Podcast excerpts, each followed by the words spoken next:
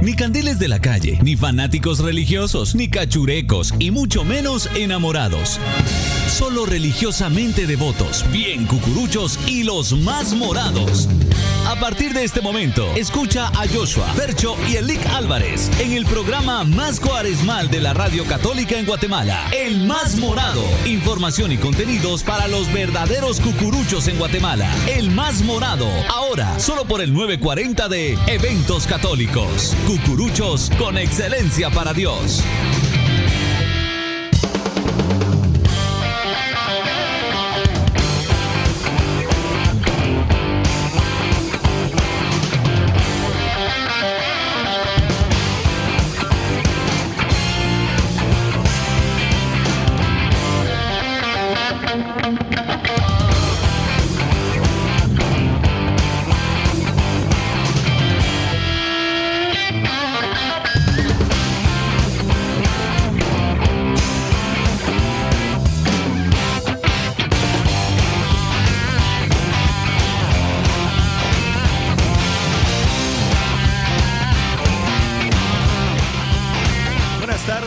A todos los amigos que sintonizan el 940 amplitud modulada de eventos católicos en esta tarde del mes otoñal del mes de noviembre, mes dedicado a Cristo Rey, mes de mes donde celebramos hoy el Día de Todos los Santos, mes del fiambre, mes eh, diríamos un mes muy especial porque es el mes de los celajes el mes eh, otoñal, ese mes que nos abre eh, el tiempo de Adviento, el mes que nos abre eh, el nuevo año litúrgico de nuestra amada Iglesia Católica. Y nosotros no podíamos dejar pasar este primer viernes del mes de noviembre, 1 de noviembre del año 2019, para poder compartir con todos ustedes muchas noticias, muchos acontecimientos que han que han pasado en, este transcurso del mes de octubre. Ha finalizado el mes del Rosario.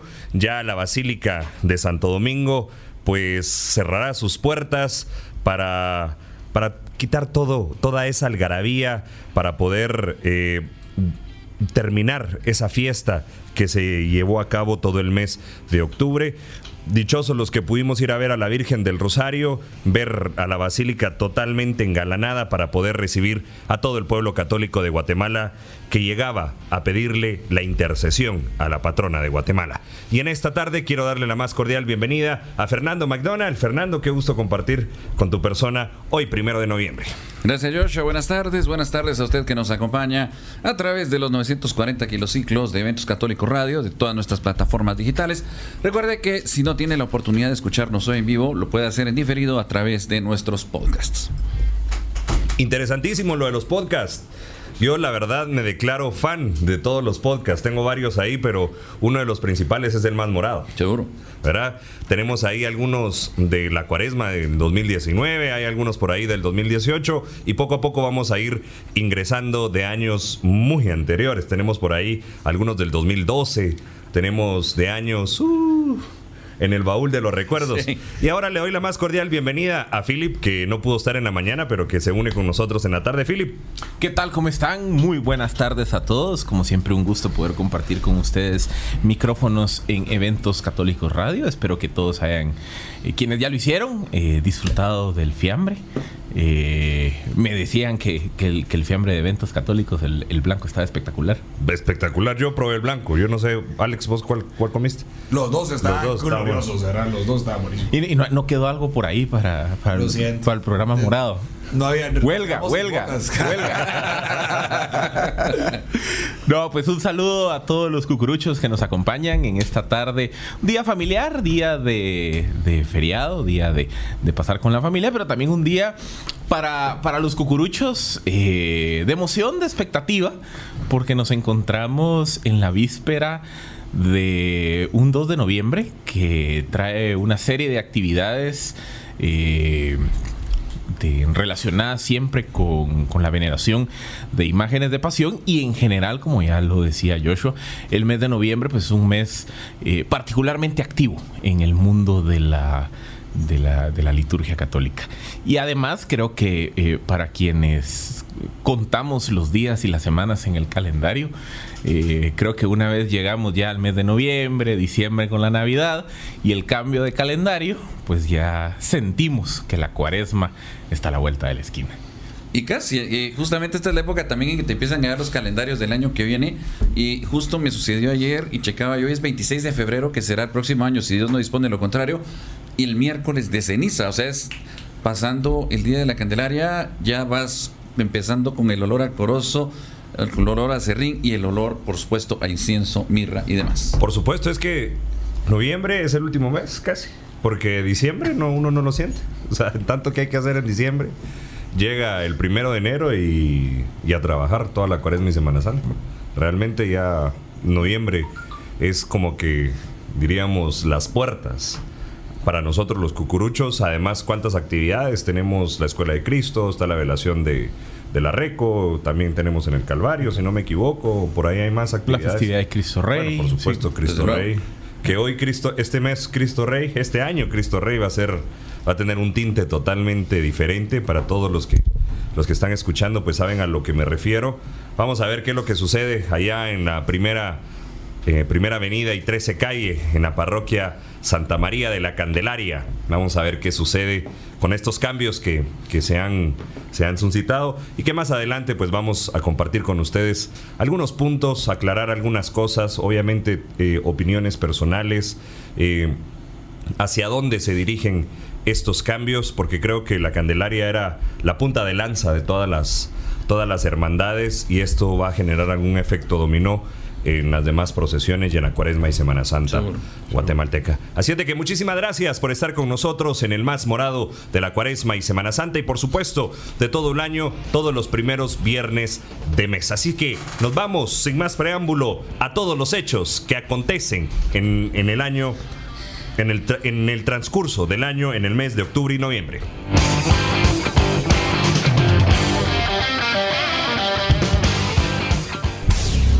Estos son los hechos más morados de la cuaresma.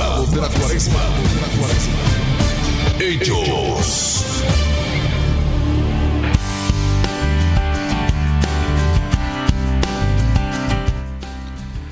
Muy bien, y déjeme pasar a informarle lo que ha de ocurrir, lo que ha de pasar, y es que en el Templo de San Francisco, a partir de mañana, sábado 2 de noviembre, en horario de 4 a 6 de la tarde, dos horas, y pasado mañana, domingo 3 de noviembre, en horario primero de 10 de la mañana a 1 de la tarde y luego de 3 de la tarde a 6 de la tarde, estarán a disponibilidad los turnos para los cortejos procesionales del próximo mes de diciembre, tanto para el rezado infantil como para ese monumental y tradicional rezado del 8 de diciembre, el día clásico de Guatemala, y también la tradicional procesión de la octava.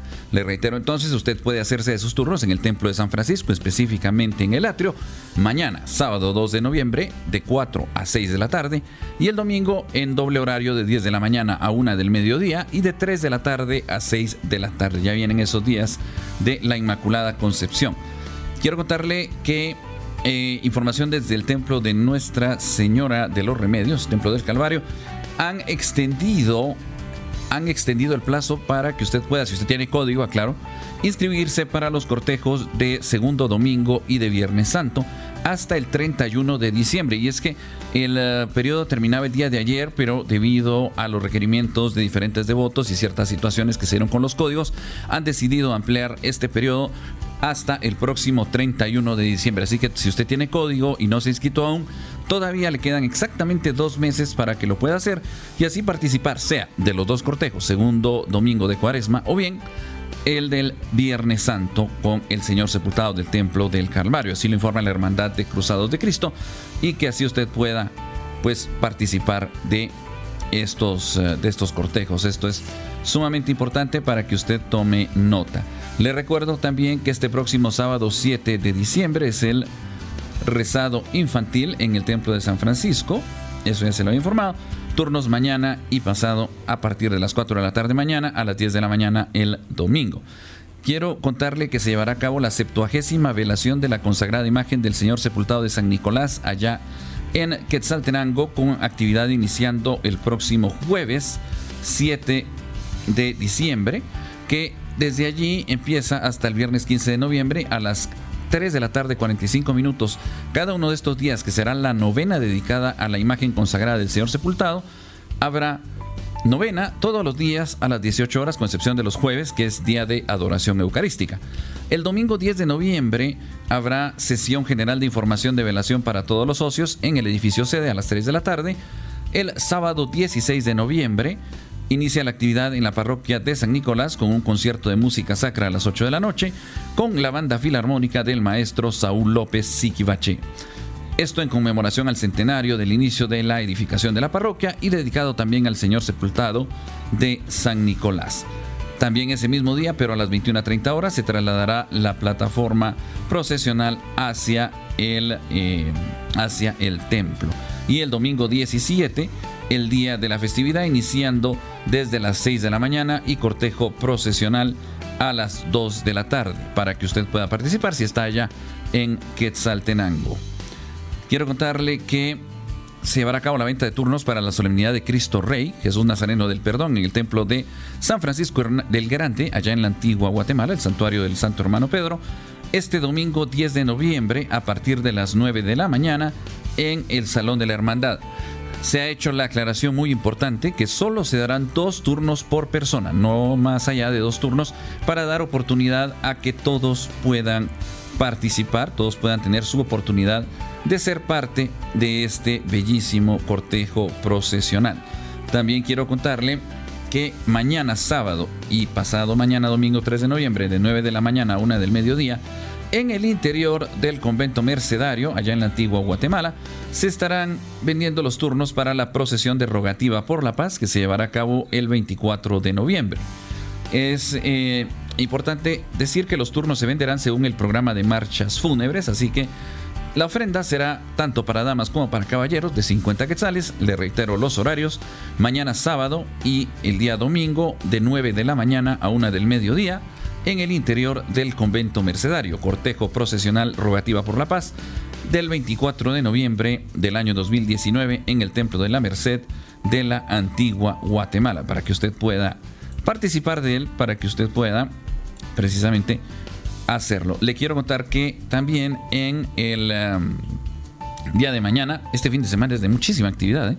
Mañana sábado y domingo, eh, de 10 de la mañana a 5 de la tarde, en la sede de la Hermandad de Dolores, será la inscripción para nuevas devotas en horario de 10 de la mañana a 5 de la tarde. Esto es en el Templo de la Recolección a razón de la Semana Santa 2020. Así que eh, si usted no ha tenido código, si no ha podido inscribirse, las fechas son mañana, sábado 2 y domingo 3 de noviembre en el Salón de la Hermandad de Dolores del Templo de la Recolección. Ya sabe usted, el que está justamente al costado, al costado izquierdo. Allí puede usted presentarse de 10 de la mañana a 5 de la tarde. Es importante, por favor, no lo olvide, lleve su DPI para que le puedan inscribir. También quiero contarle que el próximo domingo 1 de diciembre se llevará a cabo el cortejo procesional de la centenaria, consagrada y coronada imagen de la Santísima Virgen de la Inmaculada Concepción, reina y madre de la antigua Guatemala. Los turnos estarán a la venta. Las fechas de inscripción serán 2, 3, 9, 10, 16, 17, 23 y 24 de noviembre. O más fácil, todos los fines de semana de noviembre. Hay que hacer acotación de que a todos los devotos cargadores que poseen comisión de honor salida o comisión de honor entrada, el próximo viernes, o sea, hoy, último día para estar reservando, porque luego de esta fecha los turnos pasarán a disposición según lista de espera. Además, a partir de este año, al momento de adquirir una comisión de honor y turno extraordinario, se estará entregando la contraseña respectiva por el turno, el cual de manera automática le reservará hasta el 31 de octubre del 2020 que se repetirá este mismo proceso. Así que estos son los hechos para este día 1 de noviembre, Día de Todos los Santos 2019.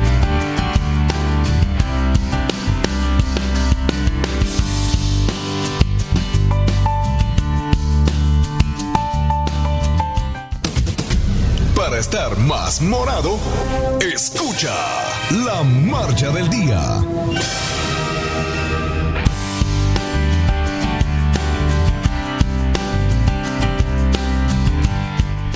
nuestro segmento de la marcha del día y un poco en contexto de todas las actividades eh, programadas para este mes de noviembre. Pues el día de mañana sale en cortejo procesional ya muy tradicional de, los primeros días de noviembre eh, la consagrada imagen del Señor sepultado de la Escuela de Cristo. Y eh, una de las marchas oficiales del Señor sepultado de la Escuela de Cristo es una composición obra eh, del autor Alberto Velázquez Collado, la cual, según los registros históricos, fue estrenada en la Semana Santa de 1927 y es la obra Cruz Pesada. Pero el dato relevante es que Alberto Velázquez, junto con Manuel Antonio Ramírez Crocker, son quizá los dos autores que más eh, composiciones eh, oficiales dejaron al mundo de la Cuaresma y Semana Santa. Particularmente Alberto Velázquez es muy reconocido por toda la enorme cantidad de composiciones, sobre todo muy relevantes en el contexto del pentagrama fúnebre de la antigua Guatemala. Así que eh, a menos de 24 horas para que el Señor sepultado de la Escuela de Cristo salga a impartir sus bendiciones en Antigua Guatemala, les dejamos la sentida marcha Cruz Pesada.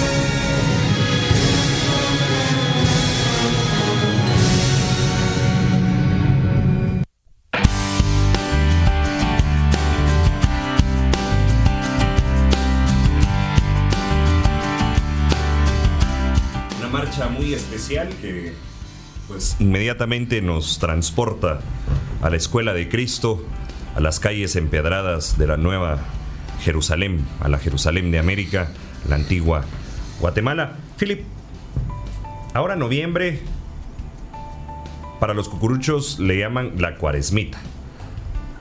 Voy a retroceder algunos años cuando salía el, Cristo de la penitencia, cuando salía el Cristo yacente del Calvario, salía también el, el, cortejo de la Escuela de Cristo. Y teníamos bastantes actividades y bastantes procesiones en este mes de noviembre, por supuesto, todas del negro riguroso, del luto que representa eh, Cristo ya, ya muerto, ya Jesús, eh, diríamos, después de haber estado en la cruz. Pero poco a poco eh, la arquidiócesis ha ido tratando de reducir estos cortejos fuera de la liturgia y ahora la escuela de Cristo sale sábado, ya tampoco ya no sale domingo. Hubo algún problema ahí que no les, no, no les quisieron dejar realizar la procesión. Al final sale, la parroquia también tuvo alguna negativa de que iban a hacer una procesión en Antigua Guatemala. Eh, no lo permitieron, pero el día de mañana vamos a estar viviendo con la Escuela de Cristo. Sí, yo creo que el, tema, si no soy mal, lo platicamos en el, episodio de octubre pasado. Porque creo que aquí hay, aquí hay una pugna eh, y, que es una pugna bastante compleja. Porque por un lado hay, hay un hecho social y cultural que es evidente y es la conmemoración de la pasión, muerte y resurrección de Jesucristo, todas las procesiones de Cuaresma y Semana Santa, son sin lugar a dudas el mayor fenómeno sociocultural que hay en Guatemala. Incluso en un contexto en donde estamos viendo mayor secularización de la sociedad, en donde estamos viendo cómo en términos generales a nivel mundial hay un retroceso de la religiosidad popular hemos visto cómo la Semana Santa, las procesiones en los últimos 20 años han vivido un crecimiento exponencial en cuanto al número de cargadores, al número de personas que asisten eh, como espectadores de los cortejos, eh, incluso todos los componentes relacionados con eh, la atracción de, turismo hacia Antigua Guatemala, la ciudad de Guatemala, es decir, todo, todo el, el movimiento social, cultural, humano, económico que genera la Cuaresma y Semana Santa sin lugar a dudas no tiene comparación con ninguna otra actividad cultural en Guatemala. Pero frente a ello está la posición obviamente de la, de la curia, eh, particularmente de la arquidiócesis de Guatemala, de respetar el calendario litúrgico. Y, la, posición de un poco de la de velar precisamente por la doctrina de la fe es que las actividades relacionadas con imágenes de pasión se circunscriban tal y como lo dice el calendario litúrgico, al periodo de la Cuaresma y Semana Santa. Que entonces por ello, eh, esa reticencia de parte de las autoridades eclesiásticas de eh, autorizar cortejos procesionales fuera de ese calendario. Pero como les digo, aquí hay una pugna porque por un lado está la arquidiócesis velando precisamente por, el cumplimiento de la doctrina de la fe. Pero por otro lado hay un fenómeno innegable y es que no solo dentro de la Iglesia Católica Guatemalteca, en general no hay ningún otro fenómeno cultural que tenga la atracción social, cultural, religiosa que tienen las procesiones. Entonces, precisamente la cuaresmita, como le decimos cariñosamente los cucuruchos, es un pequeño reflejo de, esta dinámica, porque el día de mañana en Antigua Guatemala, en la Escuela de Cristo, en la Iglesia de la Recolección, con la velación del Señor Sepultado, Cristo de la Penitencia, eh, o las eh, conmemoraciones y las procesiones que tuvieron lugar en el, mes de septiembre pasado, la velación del Cristo del Amor en Santo Domingo, eh, algunas velaciones de, de imágenes de la Virgen de Dolores, precisamente evidencian la cantidad de movilización eh, social que generan las procesiones. Pero frente a ello, obviamente, hay una posición más dura, estricta de la curia de decir, fuera del calendario, no lo hagan. Y ahí es donde yo creo que aquí se tiene que encontrar un compromiso, una especie de, de punto medio, en el sentido que los cortejos fuera del calendario litúrgico no sean tan masivos como los de Cuaresma y Semana Santa, pero tampoco no creo que la posición estricta de no autorizar cortejos fuera de calendario sea la correcta, porque al final hay que aprovechar precisamente la efervescencia de fe que generan las procesiones. Totalmente de acuerdo, totalmente de acuerdo. Creo que ahí la, la flexibilidad que tiene que tener el arzobispado para la participación del devoto. Si, si somos pasionistas, eh, pues nuestra devoción es hacia, la pasión de Cristo. Entonces, dar la oportunidad a los cucuruchos para que puedan caminar algunas horas con, su imagen que representa eh, a Jesús, que nos representa a Jesús. La imagen es, es una obra artística que nos representa la figura de Jesús. Yo creo que hay que entender algo, Joshua, eh, Philip. Eh, no es que se quiera sacar a procesionar las imágenes porque sí tampoco, es simplemente que se han dado hechos en la historia de cada una de estas hermandades y de las mismas imágenes que evidentemente no han ocurrido dentro de los límites de la cuaresma y la Semana Santa y que lógicamente tanto los devotos como quienes tienen a cargo las hermandades como los mismos párrocos pues desean celebrar y la única forma en que lo pueden hacer es con un cortejo procesional. Sea, por ejemplo, lo que va a suceder en la Escuela de Cristo, lo que pasó cuando los 300 años de, la Merced, por ejemplo. ¿Cuál es la diferencia entre salir sábado y domingo? Entre no, ninguna. Ninguna. Yo no veo ninguna diferencia. Pero es más, me atrevería a decir que a que salga sábado eh, pone todavía más en relieve la enorme devoción y la cantidad de movilización que generan las procesiones. ¿Por qué? Porque el sábado, para empezar, recordemos, por lo menos la mitad del día, para muchas personas es todavía día hábil. Eh, hay, hay, es, hay más complejidad logística para muchos devotos de participar en un cortejo, sobre todo para quienes no residen en la antigua Guatemala, movilizarse hacia la antigua, más si tienen que trabajar el sábado en la mañana y demás, se vuelve más difícil. Pero el hecho que probablemente vamos a ver el día de mañana en los mismos números que en años anteriores de devotos, es para mí el mayor testimonio de esa capacidad de movilización que tienen las procesiones. Y ahí creo yo que es donde, donde se evidencia la trascendencia del fenómeno. Pero es que vamos al punto que acabas de tocar, eh, Philip el sábado todavía es día laboral para muchos. Tío. En mi caso, por ejemplo, yo doy cátedra universitaria de 9 de la mañana a 5 de la tarde. Entonces, si yo quisiera ir a participar, ya se me complica moverme durante todo el día. Tengo que salir corriendo. en cambio, día domingo es día limpio. Si quieres, te vas a pasar el día completo en antigua y participas y todo. Entonces, tal vez la diferencia es que en sábado, para muchos todavía es día hábil en muchos aspectos y te puede complicar te puede complicar la participación, te puede complicar que la gente decida ir o no. O sea, sí te puede, pues, te tiene más afectaciones que beneficios, pienso yo. Habrá que, analizar por qué el arzobispado pues tiene esas disposiciones que no se realicen en día domingo. Me imagino que es por la participación en las parroquias, en las diferentes parroquias, el ir a buscar y vivir la, la Santa Eucaristía y dejar estos cortejos procesionales para un día que no es el del Señor, que no es el del domingo. ¿Te puedo contradecir? A ver. Porque, a ver, o sea, es válido hasta cierto sentido tu punto, pero yo, no, yo, no, yo, no, yo no lo, yo no, no es mi punto, yo me imagino que ese es el Pero lo que te quiero decir. ni mi opinión. no, pero, pero, para, para. Lo que te quiero decir es que esa no puede ser. O sea, si me vas a decir que porque tengo que ir a misa no puedo ir a participar, para mí sería una excusa muy pobre, porque para empezar, en todas las parroquias hay diferentes horarios de misas. No, Entonces, si, yo no, si yo no puedo encontrar una que se adapte para que yo pueda ir a participar, ya es pobreza de mi parte. No, claro, no, no, no es mi opinión. Yo creo que es el argumento que da el arzobispado. Eso no es mi opinión, lo, lo, lo aclaro.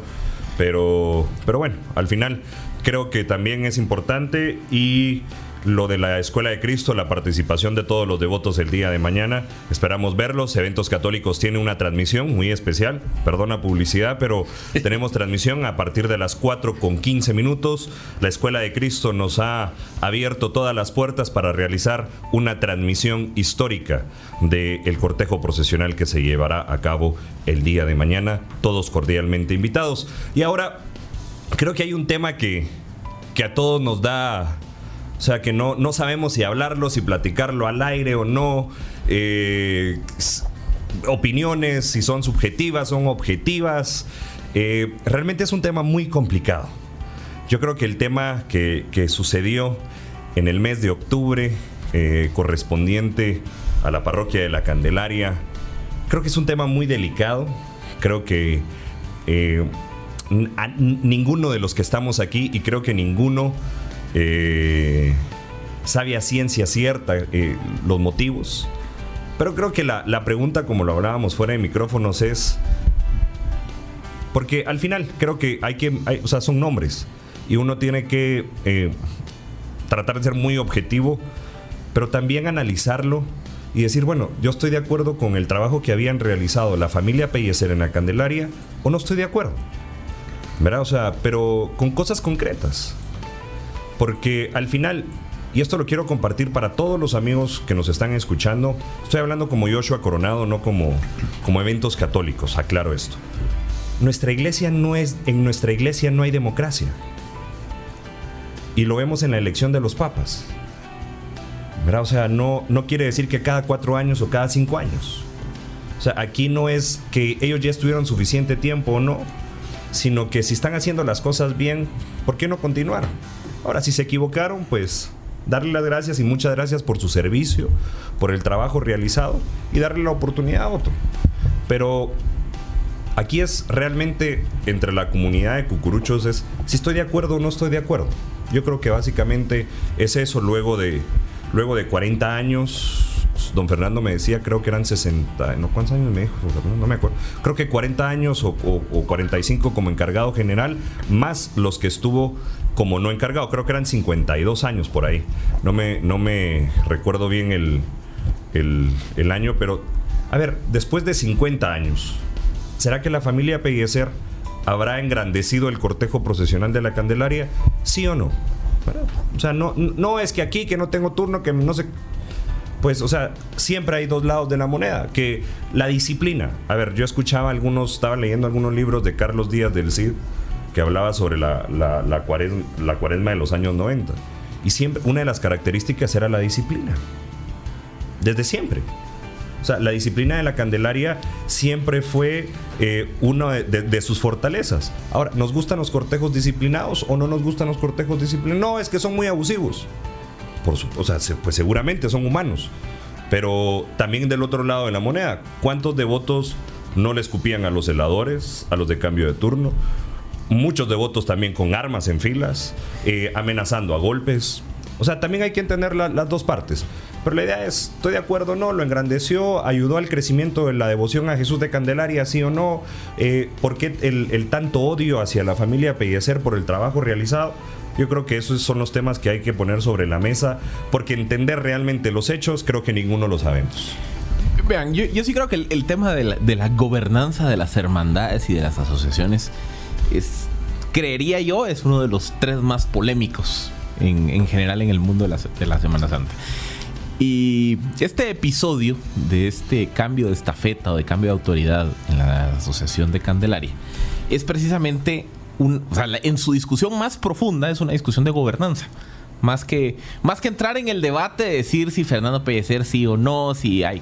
¿Por qué les digo que de gobernanza? Porque vean, para empezar, Primera regla cuando se habla de, gobernanza en cualquier organización, y esto podemos hablar de organizaciones civiles, empresariales, religiosas, organizaciones políticas.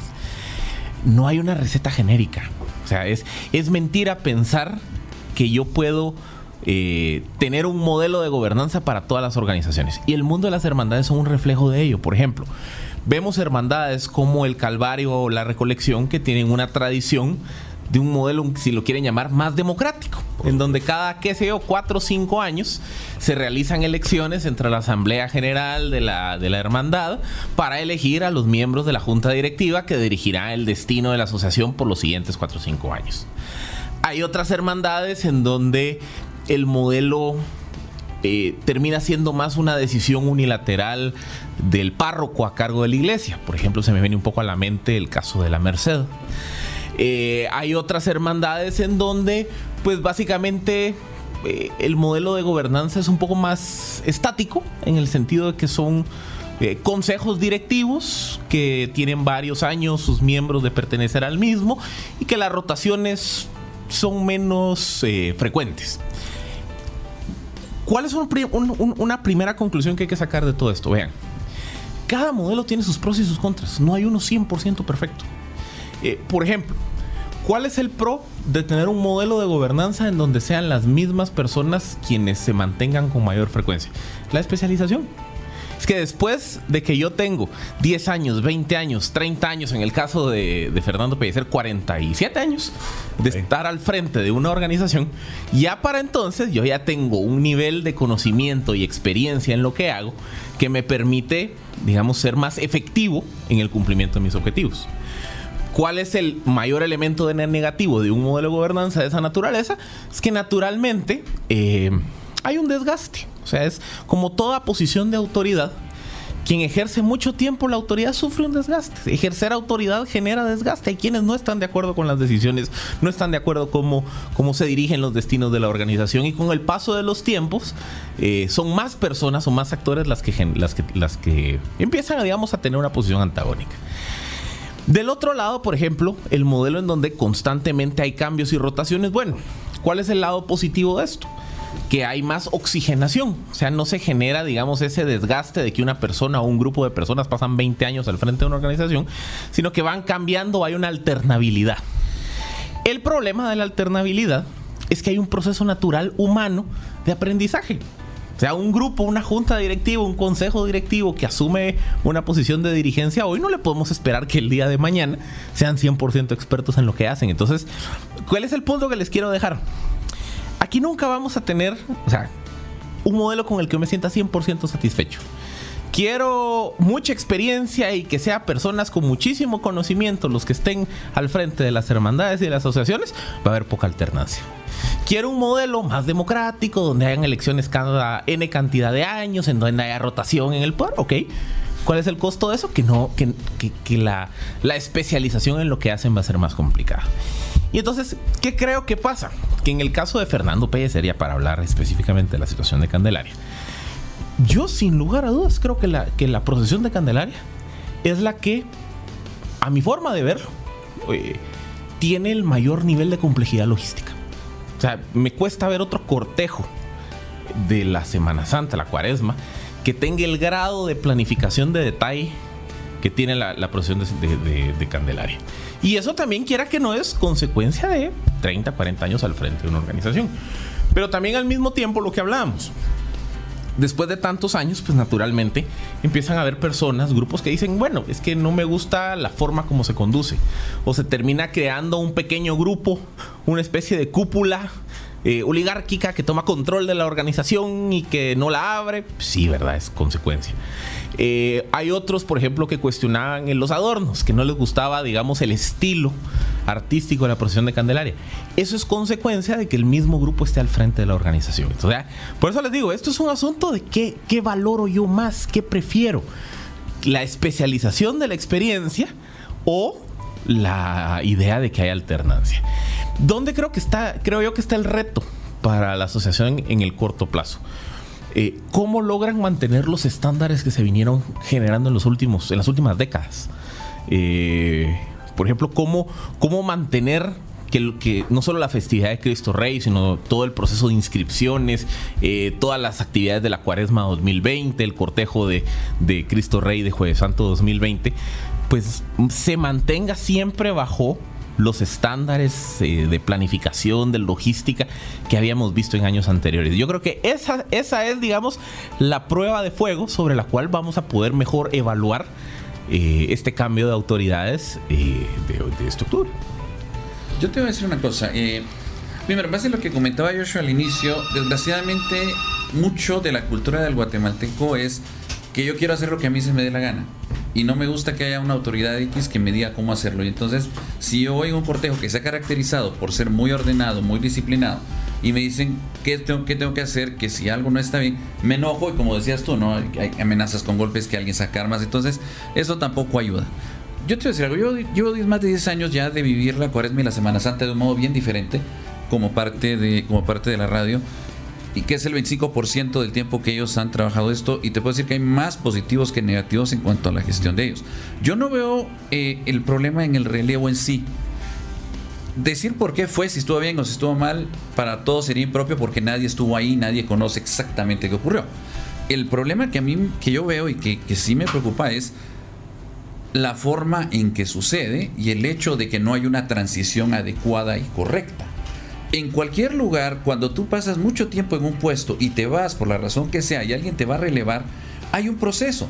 Tú le vas a entregar al otro el, lo que estás haciendo, cómo lo has hecho, las herramientas, etcétera, para que quien se quede, obviamente le va a tomar un tiempo adaptarse y hacer las cosas a su modo, pero se hace ordenado. Pero que aquí de la noche a la mañana te digan, por ejemplo, Joshua, muchas gracias, eh, y por teléfono, qué cosa fea, ¿no? Muchas gracias, ya no vengas mañana, ahora se carga de la radio Philip Chicola, y viene Philip al día siguiente, su primer día, y... Yo no sé de la radio.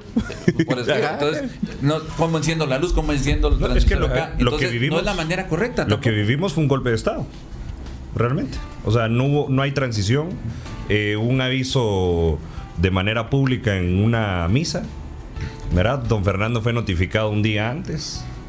Después fue la- el aviso en la, en la misa de 11. Creo que a todos nos llegó el mismo WhatsApp. Así es. Alguien fue, grabó y a todos nos llegó el mismo WhatsApp. O sea, yo creo que todos coincidimos en que si llegaba el momento o no de realizar un cambio, pues creo que, o sea, todo lo que nace muere. Todo, o sea, todo, todo ciclo tiene su fin. ¿Verdad? Si era el momento o no, eso no nos corresponde a nosotros juzgarlo. No. ¿verdad? Creo que eso no, no somos quien para, para juzgar si sí o no. Ya como lo dijimos al inicio, cada quien haga su evaluación, si estuvo de acuerdo o no.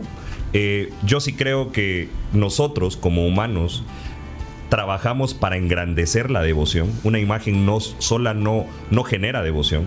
Y o sea, y lo podemos ver con cuántas imágenes que no tienen el cuidado y el trabajo, que están guardadas en su camerín y ahí van a pasar el resto de sus vidas.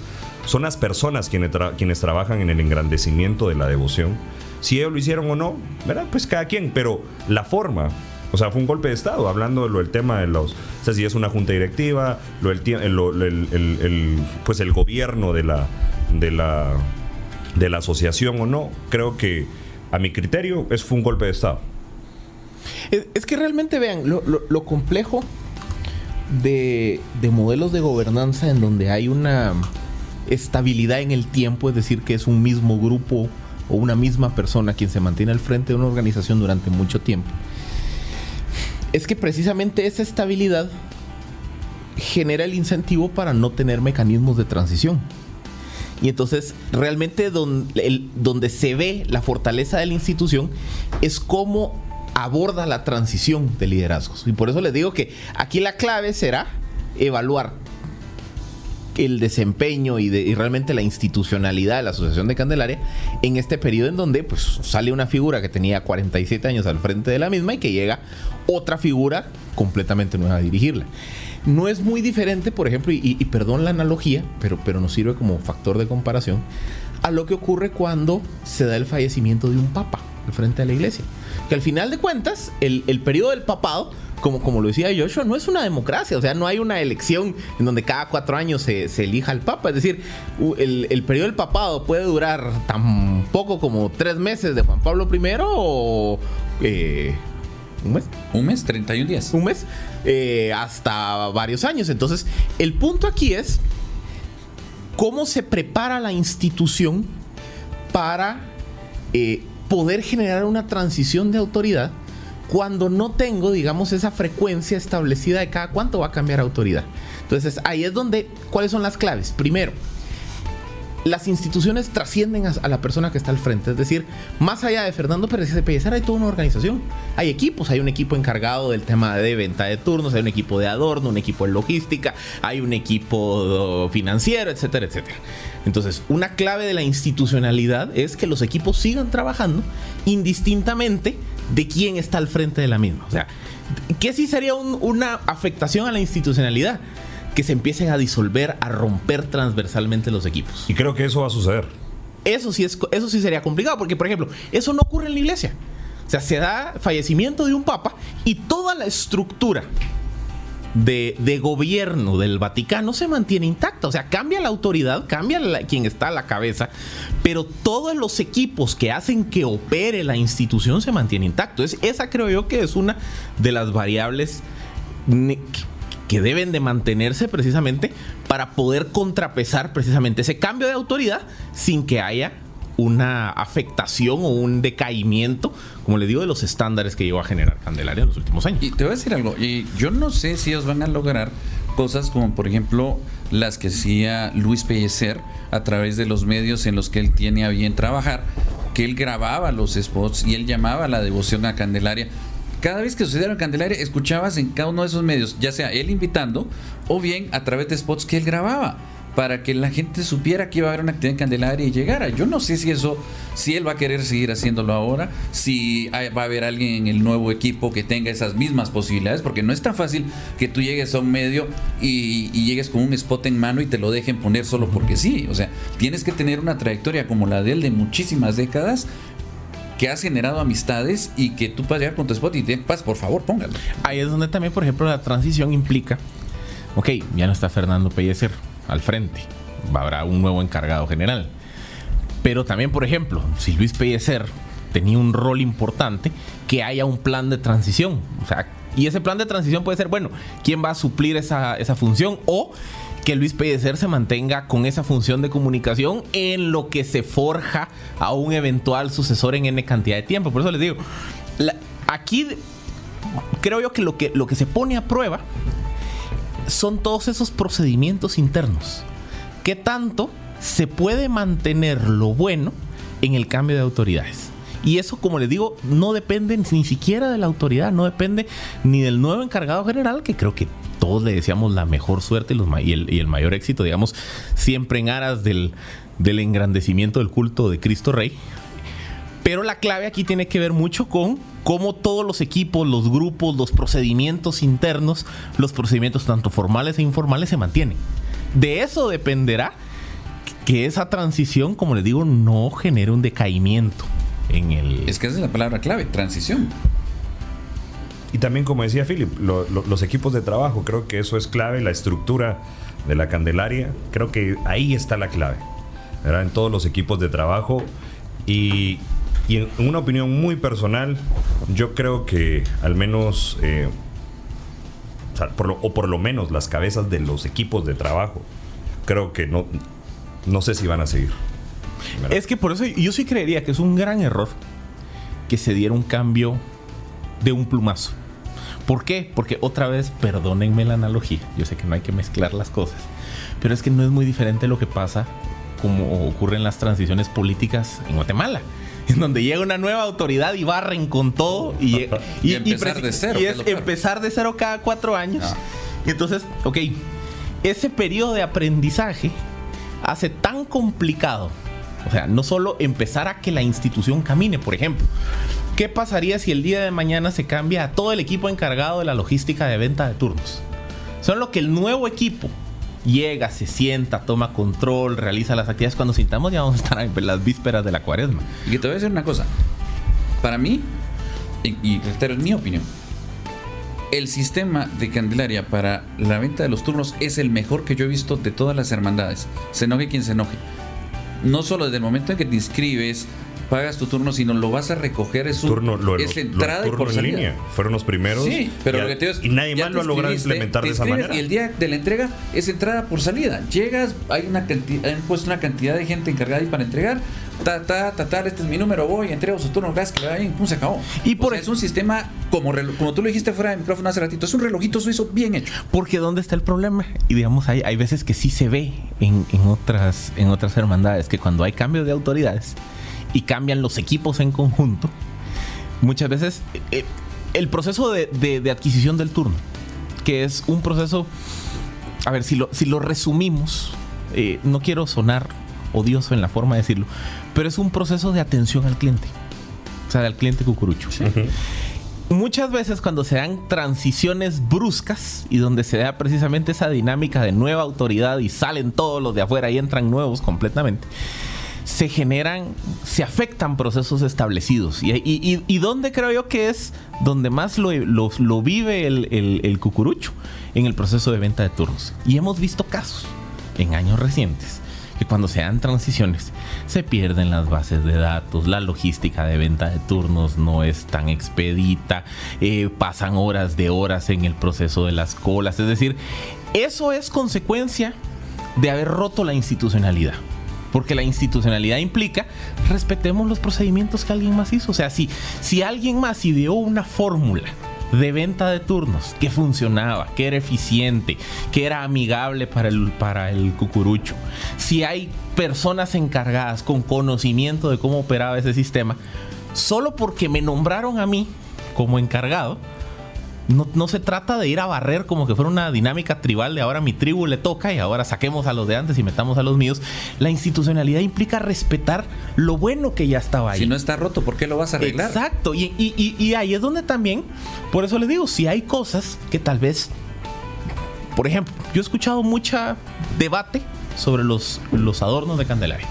Ok, si se hace un análisis profundo, decir, bueno, busquemos otra línea estilística se vale, pues es parte precisamente de las de los cambios eh, en instituciones.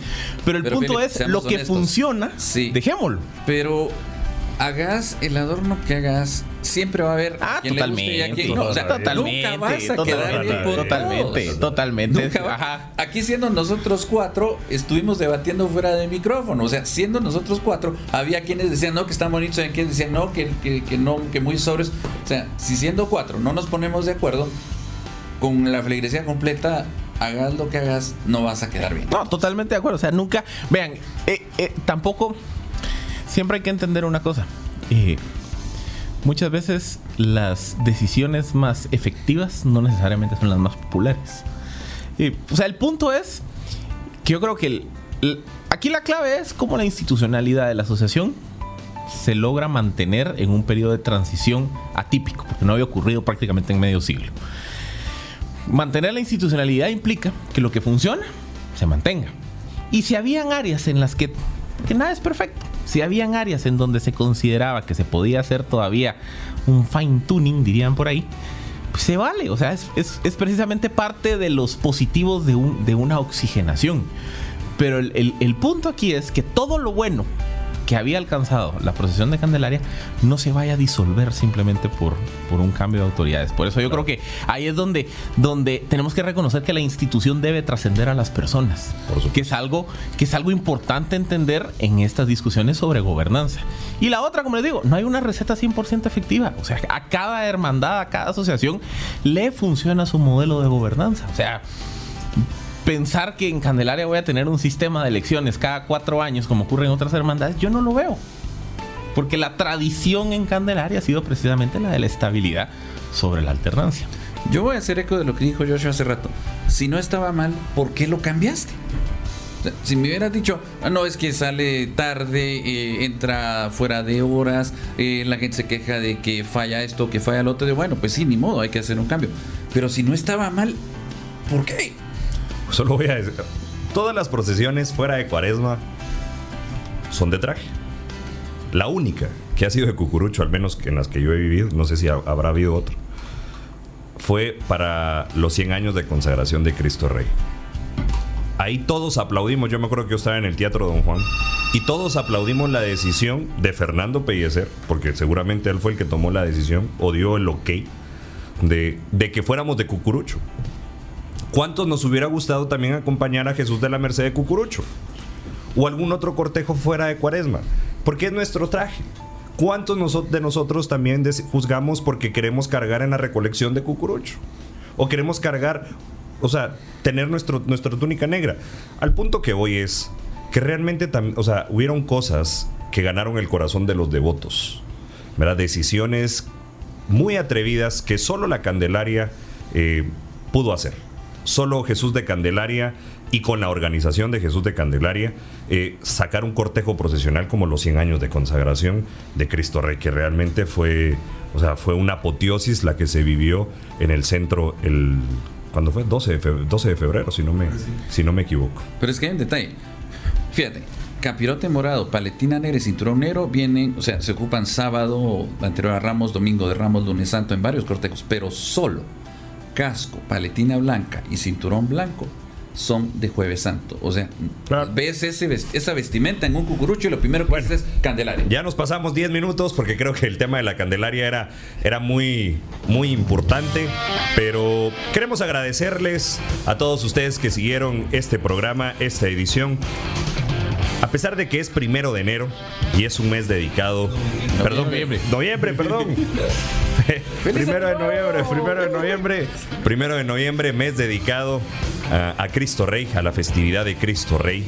El último domingo de, del, diríamos, del año litúrgico, que es, es reconocer a, a Jesús como Rey y Señor de mi vida. Esa es la festividad de Cristo Rey un mes dedicado a, Jesús de Candelaria y creo que este mes nos va a dejar a todos con la, con la duda qué es lo que va a pasar allá en la parroquia de la Candelaria. Y la última moraleja que quiero compartir con todos ustedes es que en las redes sociales, incluso en algún otro medio secular, hemos visto algunas notas eh, que dañan la imagen de la familia Pellecer independientemente a todo, independientemente a mi opinión, si estoy de acuerdo o no, yo creo que todos como devotos un agradecimiento al trabajo realizado. No solo a Fernando Pellecer, sino que también en alguna otra hermandad, en algún cambio, así como también estuvo Julio Vinicio Paz en la parroquia, agradecer el trabajo que se realizó. Porque no es fácil dejar familia, no es fácil eh, renunciar tiempo, vacaciones, salir de la Candelaria a las 12 de la noche o de la parroquia. Los que están en, hermandades, en juntas directivas o han sido presidentes, pues ellos lo sabrán. Las familias son también las que sufren eh, esa renuncia esa dedicación. Ahora imagínese usted por 40 años.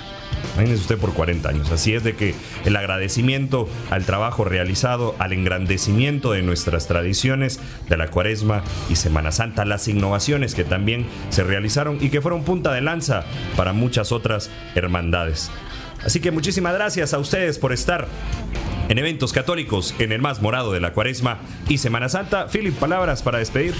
Pues como siempre, un agradecimiento a todos los radioescuchas que nos acompañaron en vivo y a quienes eh, también nos acompañaron por la vía del podcast.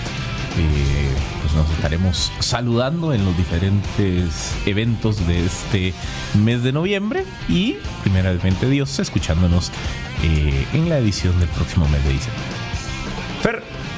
Gracias por habernos acompañado en este primer eh, día del mes de noviembre, de, esas, de esos momentos curiosos que nos toca estar el primer día exactamente de mes al aire. Y pues como bien decía Philip, nos vemos en diciembre ya para decir nos vemos el año que viene. Muchísimas gracias, Fernando. Alex, ahí en controles, al intrépido Alexander Crocker. Bueno, Joshua, Philip, Fernando, qué bendición el poder compartir con ustedes nuevamente en esta edición de la tarde. Agradecerle a todo el auditorio 940 por sus comentarios, por sus reportes. Y bueno, pues muy pendientes porque este mes de noviembre tenemos muchas sorpresas para todos los cucuruchos en este mes dedicado a Cristo Rey.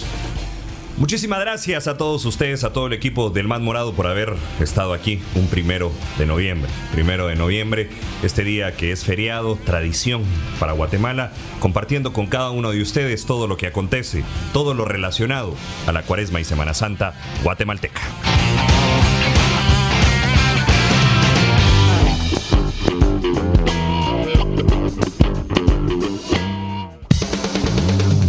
Los más devotos, los más cucuruchos, los más morados volverán para que escuches la mejor información y contenidos en el programa más cuaresmal de la Radio Católica en Guatemala, El Más Morado. Escúchalo cada primer viernes de mes y solo por el 940 de Eventos Católicos.